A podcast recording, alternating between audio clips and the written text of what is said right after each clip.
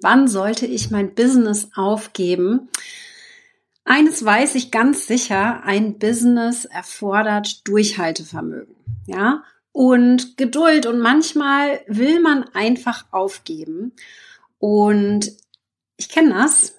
Ich weiß, wie das ist. Ich habe es selbst erlebt 2014 und ich möchte dir jetzt mal die fünf Gründe mitgeben, warum es vielleicht passiert, dass du dein Business aufgibst. Eines ist mir hier ganz wichtig und da wollen wir mal reingehen, dass Durchhalten nicht nur bei Online-Businesses ganz, ganz entscheidend ist, sondern natürlich auch offline. Und ich möchte dich jetzt einmal mitnehmen, wann macht es Sinn, vielleicht aufzugeben? Welche Gründe gibt es? Und warum kann ich überhaupt dazu etwas erzählen?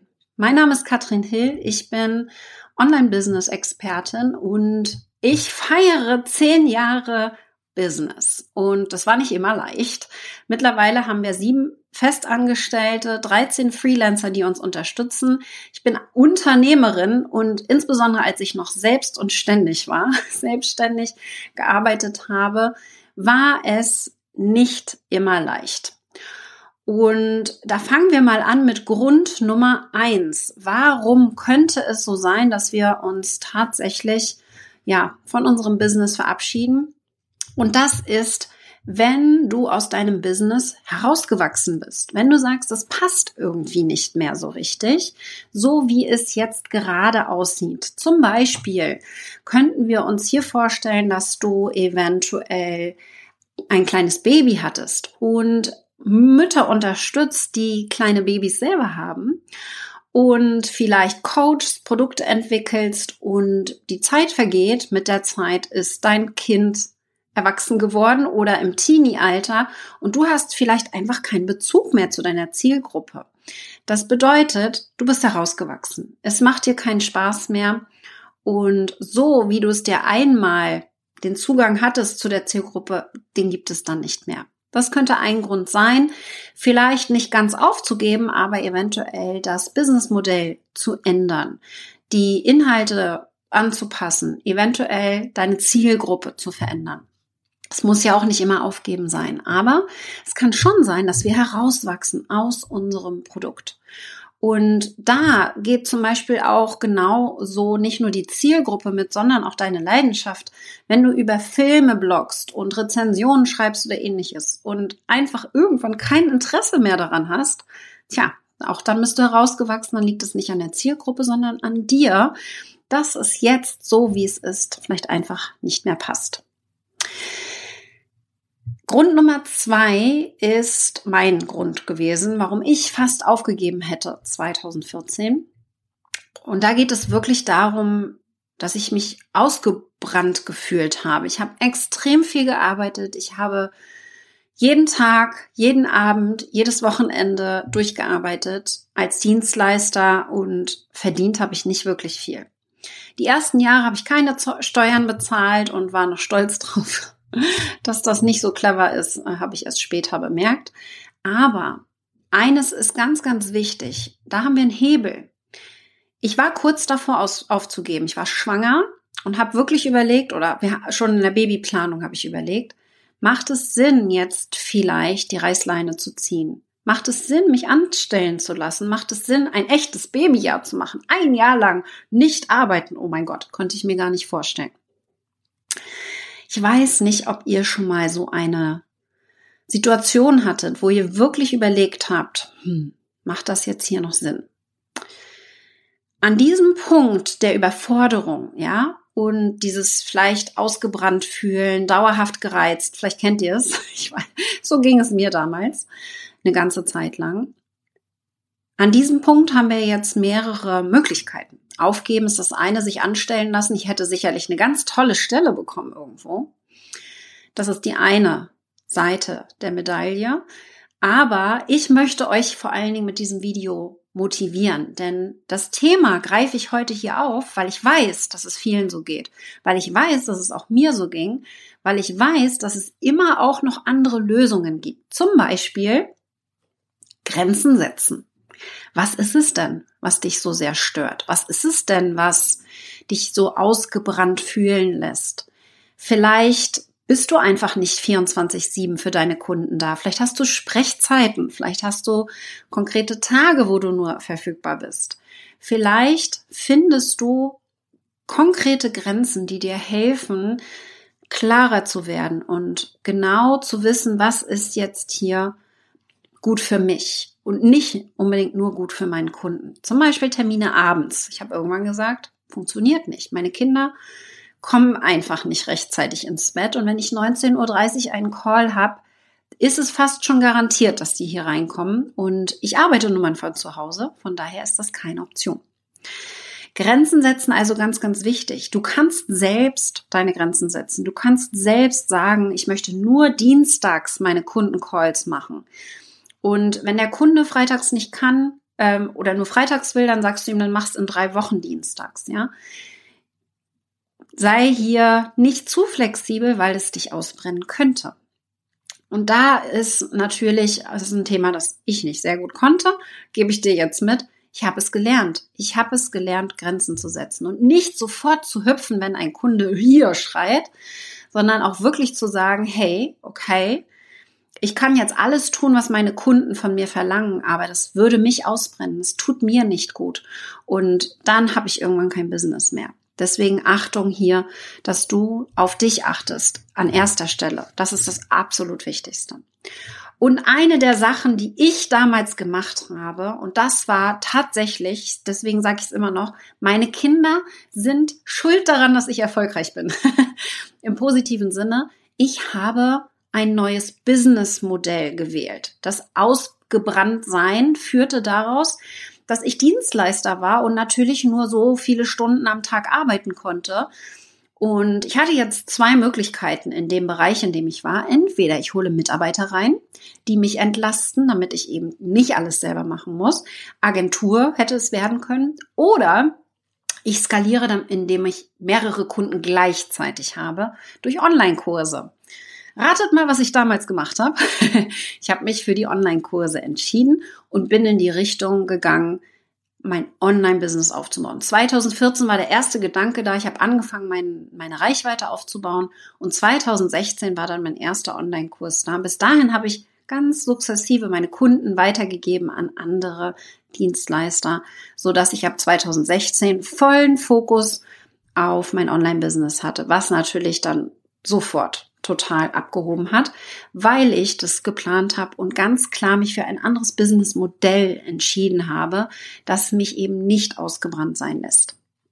Also hier vielleicht nochmal zu überlegen, wie sieht mein Modell gerade aus? Passt das zu meinem Lebensstil? Möchte ich meinen Lebensstil so behalten oder darf sich hier auch etwas ändern? Und wie kann ich skalieren? Wie kann ich entweder durch Team oder Kurse, Programme, wo mehrere Menschen gleichzeitig drin sind, skalieren, um hier ein profitableres Business daraus zu machen.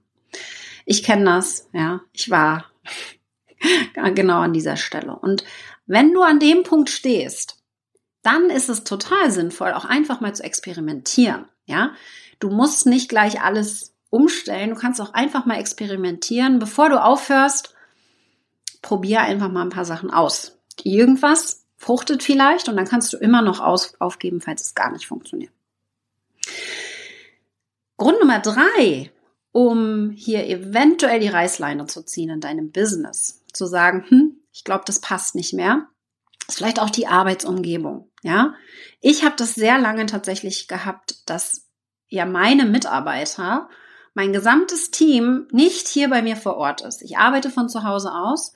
Ich habe einen Mitarbeiter noch im Dorf und alle anderen sind eine bis 20 Stunden entfernt, ja. So wirklich äh, bis Rumänien äh, äh, geht es quasi mit meinen Mitarbeitern. Das heißt, ich habe kein Büro und ich bin ein totaler People-Mensch. Ich brauche Menschen um mich herum. Ich habe immer gedacht, oh mein Gott, ich brauche ein Büro, ich muss wirklich die Menschen zusammenbringen.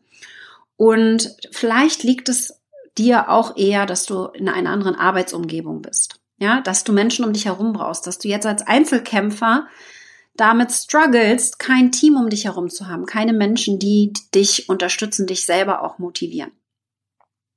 Das kann sein, vielleicht bist du als Angestellter der um 17 Uhr abschalten kann, auch einfach freier im Kopf. Ja, das können wir nicht. Also ich kann es nicht. Bei mir ist immer so ein bisschen Strategie mit dabei und ich denke immer über verschiedene Sachen nach. Und von daher muss man dann eben schauen, ob es Sinn macht, eventuell sich wieder anstellen zu lassen. Wenn du sagst, hm, will ich nicht, Arbeitsumfeld passt aber nicht, gibt es Lösungen. Auch da können wir wieder eintauchen in zum Beispiel virtuelle Teams. Wir haben ein komplett virtuelles Team und arbeiten daran, dass wir motiviert uns online treffen, aber auch jedes Quartal live treffen, irgendwo in Deutschland, jetzt in der Nähe von Düsseldorf im Ende Juni wieder. Also einmal alle drei Monate treffen wir uns und gehen in den Austausch, treffen uns live und wir können das super miteinander kombinieren. Du kannst dich natürlich auch in irgendwelche Coworking Spaces einbuchen oder mit meiner Erfolgspartnerin, damals Katharina Lewald, habe ich mich jeden Morgen ganz kurz getroffen. Wir haben kurz besprochen, was am Tag ansteht. Oder du hast ein Erfolgsteam, ihr macht Coworking zusammen, trefft euch und arbeitet leise gemeinsam und lacht vielleicht zwischendurch gemeinsam. Oder macht mal Mittagspause zusammen, geht spazieren an die frische Luft. All das können wir mit einbinden, wenn das Arbeitsumfeld jetzt gerade vielleicht nicht passt. Du musst nicht extra Mitarbeiter einstellen, um dieses Gefühl zu bekommen. Und Grund Nummer vier möchte ich dir auch mitgeben, das richtige Business, vielleicht hast du aber auch die falschen Kunden. Auch da mal tiefer eintauchen, zu überlegen, wie könnte das aussehen, die idealen Kunden zu haben. Ich gebe das Beispiel mal rein von Denise Duffield Thomas. Die ist in meiner Mastermind. Ich bin gemeinsam mit ihr in einer Mastermind, nicht, dass es irgendwie falsch verstanden wird. Und Denise hat sich ganz klar dafür ausgesprochen, dass sie keine Anfänger in ihren Programmen haben möchte. Sie möchte Fortgeschrittene in ihren Programmen haben, weil sie sich mit den Anfängern einfach nicht mehr identifizieren kann. Das war das Problem mit den, ja, äh, welches Alter Kinder ich vielleicht betreuen möchte, wenn meine eigenen Kinder ja auch heranwachsen. Ähnlich ist es auch im Business. Hier kann auch ein Shift passieren, dass ich überlege, okay, mit wem kann ich denn wirklich am besten zusammenarbeiten? Wer ist mein absoluter Traumkunde und ziehe ich diese idealen Traumkunden gerade schon an oder noch an? Und was kannst du hier vielleicht tun, um den Switch reinzubringen und ganz klar zu sagen, hey, ja, gerade passt es nicht 100 pro, ich bin nicht ganz happy mit der Zielgruppe. Wie kann ich jetzt herausfinden, wer meine ideale Zielgruppe ist und wie lerne ich diese Zielgruppe besser kennen. Also da vielleicht nicht das Business ändern, sondern nur die Zielgruppe und schon alleine dadurch kommt vielleicht wieder einfach mehr Freude rein in dein Business. Und Grund Nummer fünf, ganz, ganz wichtig, auch da ist vielleicht das richtige Business, aber falsche Preise. Das habe ich ganz offensiv letzte Woche gemerkt in einem Coaching-Call. Eine meiner Kundinnen hat letztes Jahr einen Masterkurs mitgemacht und 300 Kurse verkauft im Masterkurs letztes Jahr. Sie hat viermal gelauncht, noch danach, hat einen Kurs entwickelt mit einem Filmstudio, mit High-Definition-Kameras und richtig guter Technik. Und der Kurs hat 130 Euro gekostet. Und es war wirklich so, ich, ich, ich sage jetzt keinen Namen, aber es war wirklich so, dass sie mit dem Riesenaufwand, mit Team, mit Technik, mit, ihr könnt es euch nicht vorstellen, was dahinter stand, sie so ausgebrannt war, dass sie kurz davor war, das Business aufzugeben, weil es sich gar nicht gelohnt hat. Es war schon so, dass sie 300 Kurse verkauft. Wow, richtig toll. Aber sie hat genauso viele Kosten und noch mehr Aufwand gehabt auf der anderen Seite. Und wir müssen uns wirklich mal überlegen, das, was wir tun, ja, haben wir hier die richtigen Preise. Es gibt immer einen Topf für einen Deckel. Ihr könnt euch das vorstellen, ein weißes T-Shirt von H&M, ein weißes T-Shirt von Gucci. Ja, beide weiß, haben vielleicht ein bisschen andere äh, Schriftzug drauf, aber für beide gibt es eine Zielgruppe. Und euch muss klar sein, dass wir hier ein Business aufbauen wollen, dass wir ganz klar auch Preise entsprechend nehmen können, die den Wert unseres Angebots auch widerspiegeln. Und dass wir hier darauf achten, dass wir uns nicht unter Wert verkaufen, denn sonst sorry, wenn du mit dem Business keinen Umsatz machst und die Preise viel zu gering sind, dann brauchst du dein Business nicht machen. Habe ich selber falsch gemacht. Ich gebe es dir jetzt mit. Ich hoffe, dass du es besser machst. Ich habe mit 35 Euro die Stunde angefangen und das hat natürlich vorne und hinten nicht gereicht. Ich habe mich wirklich tot gearbeitet und habe kaum was dabei verdient, ja. Aber ich hatte einen Jahresumsatz von 20.000 im Kopf. Das war das, was ich bisher als Angestellte, die, die neun Monate, die ich angestellt war, verdient hatte. Und ich habe das irgendwie so gleichgesetzt. Ja, jetzt in der Selbstständigkeit muss ich das auch verdienen. Dass das vorne und hinten nicht reicht. Sorry, das wusste ich nicht. Dass wir mindestens 100.000 anstreben müssen, damit wir langfristig gesehen unsere Rente sichern können, dass wir alles zahlen können und dass wir auch wirklich grundabgesichert sind, falls mal irgendwas passiert, das darf uns klar sein. Die ersten Jahre sind schwer, die dürfen auch schwer sein, aber es muss irgendwann leichter werden und wenn du nicht bereit bist, ja, da auch wirklich hinterzustehen, angemessene Preise zu nehmen, dann macht es keinen Sinn weiterzumachen. Es ist mir wirklich ein Anliegen. Du darfst auch kostenlos Sachen rausgeben. Das tue ich auch. Ich gebe sehr viel kostenlos raus. Aber deine Programme, die dürfen es wert sein, denn da ist deine Energie, da ist deine Aufmerksamkeit. Und du wirst die Kunden von A nach B führen und mit den kostenlosen Inhalten können Sie kleine Sachen lernen und vielleicht immer mal wieder kleine Schritte gehen. Aber die Transformation, die passiert in deinem Angebot und das darf es, das darf es einfach auch wert sein, dass du hier den nächsten Schritt gehst. Ein paar Impulse für euch. Ich wünsche mir nicht, dass ihr euer Business aufgebt. Ganz im Gegenteil. Ich sehe nur auch immer wieder Gründe, warum es sein könnte. Ich sehe aber auch immer wieder Stellschrauben, an die wir rangehen können, wenn es mal so wirkt, als wäre das hier vielleicht hm, zu schwer, zu unmöglich, zu hart, den nächsten Schritt zu gehen. Und ich hoffe sehr, dass vielleicht der ein oder andere Impuls dabei war. Mich würde sehr interessieren, wer da vielleicht steht. Schreibt mir gerne auch eine PN, wenn ihr gerade da an so einem Punkt seid und nicht genau wisst, ja, wie es weitergehen soll. Ich helfe euch da gerne weiter. Dann ganz, ganz wichtig für mich ist, dass ihr euch selber vertraut. Das ist, glaube ich, das A und O, wenn es ans Business geht. Wenn du monatelang, jahrelang überlegst, ich glaube, ich höre auf, vertraust du dir selber nicht. Und wenn du dir selber nicht vertraust, kannst du auch gleich aufgeben.